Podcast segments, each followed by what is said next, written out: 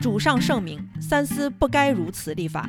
二十来人死得太冤，况且天下还有人在贩卖牛皮，难道全天下贩卖牛皮的人都要含冤致死吗？张灿对此事十分不满，说：“哪有教化之地泄露弹劾奏章的内容，还让本人来解释的道理？可能是我人老了，没见过世面吧。”不读好书，只读有趣的。我是主播小书童。殿中侍御史张灿，张大监，出身农家，绛州人，也就是今天的山西临汾。大监是殿中侍御史的俗称。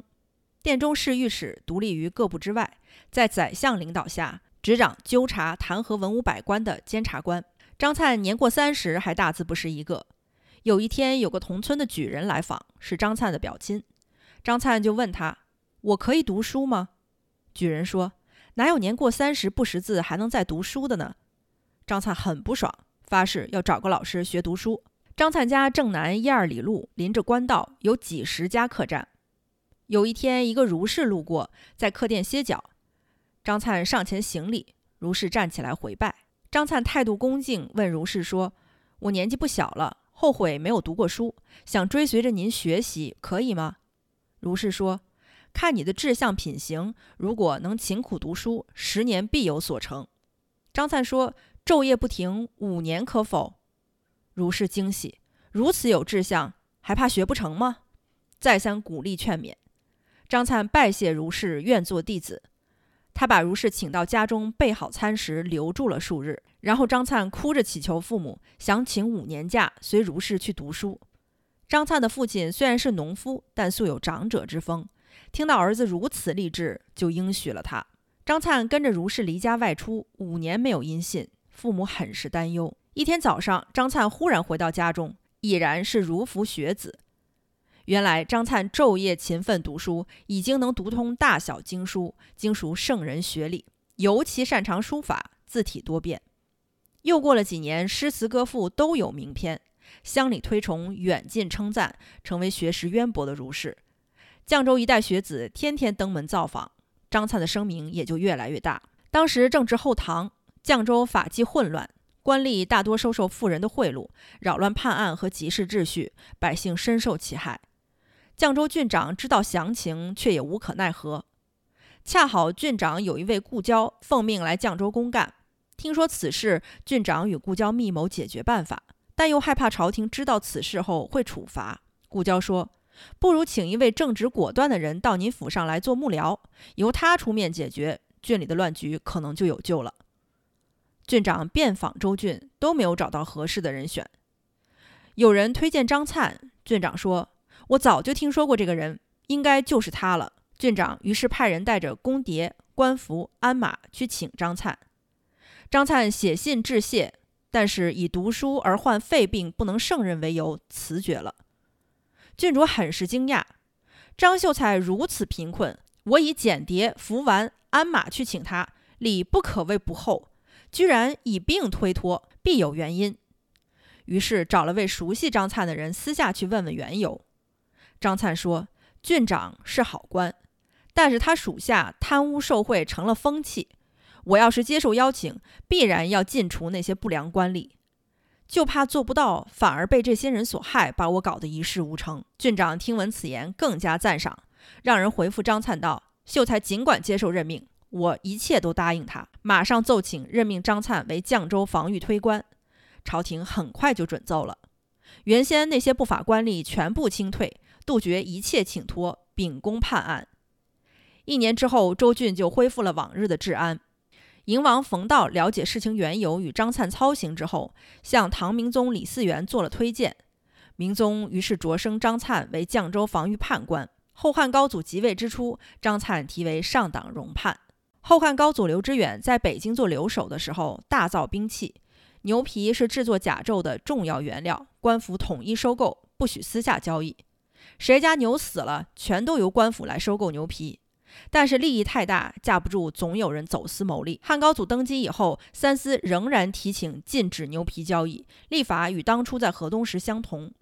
上党百姓违反禁令，兜售牛皮，抓到了二十几个人，定罪后都应该处死。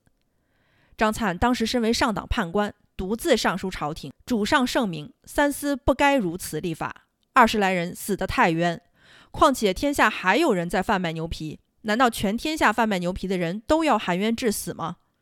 当年主上在河东大聚甲兵，统购牛皮，确实可以严禁。如今以为天下之君，国中也不缺牛皮，立法仍然至于如此严苛吗？当时三司使诸位新官上任，想要立官威，朝廷里除了宰相冯道之外，都记恨张粲，认为州郡判官不能非议朝廷敕令，纷纷进言高祖。高祖恼怒道：“赵义节镇下面小小一个州郡判官，什么来历？竟敢如此犯上！犯牛皮禁令者，依敕令俱判死罪。张粲诋毁朝廷招敕，同死罪。敕令还没有下达，宰相冯道紧急求见汉祖。汉祖从后宫来到朝堂，冯道说：‘陛下在河东时禁绝牛皮是应该的，但现在君临天下，牛皮就不能再禁了。’张粲一颗赤子之心，陛下错杀了他，实在是为陛下痛惜。张粲身为昭义节镇下辖的判官，拿着陛下的俸禄，做着陛下的官，不惜性命，执着上奏朝廷，实在是该赏而不该杀呀！臣位居宰相，如果让这个敕令枉杀天下人性命，臣不能早点奏请，使陛下及时纠正，那么臣罪当诛。说完，磕头再拜，接着又说：“张粲不该加罪，敬请陛下赦免。”高祖沉吟良久，说道。敕令已经颁下了，冯道说：“可还没发出去呢呀。”汉族马上说：“哦，那就赦免张粲吧。”冯又说：“那这项牛皮禁令也停了吧？”汉祖说：“好吧。”由此而改动了敕令，大意如下：三司邦纪，国法小义。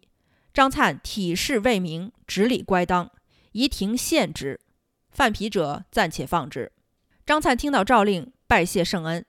但听到敕令里有执礼乖当，说道：“中书省里不能正确立法，如果凡事都要外省判官来纠正，那还要诸相国有何用？”此话很快就传到了朝廷，宰相爱他敢于耿直言事，要用他做谏官。不久，授以监察御史。起初任命监察的官告书牒里用词为“前谏官诚之不清，挠之不着”。给每一位职宰审阅呈官告的过程中，冯道在官告上改动了一个字“呈之必清”，并且用唐印盖在了改动之处。召集属下来看，冯说：“此官已有清白，岂能再说呈之不清呢？”因此，张灿清白之名传遍朝野。后来，张灿升为殿中侍御史，赴西京洛阳任职。在汴梁辞别上司御史中丞刘温叟时，刘傲慢不按礼节行事。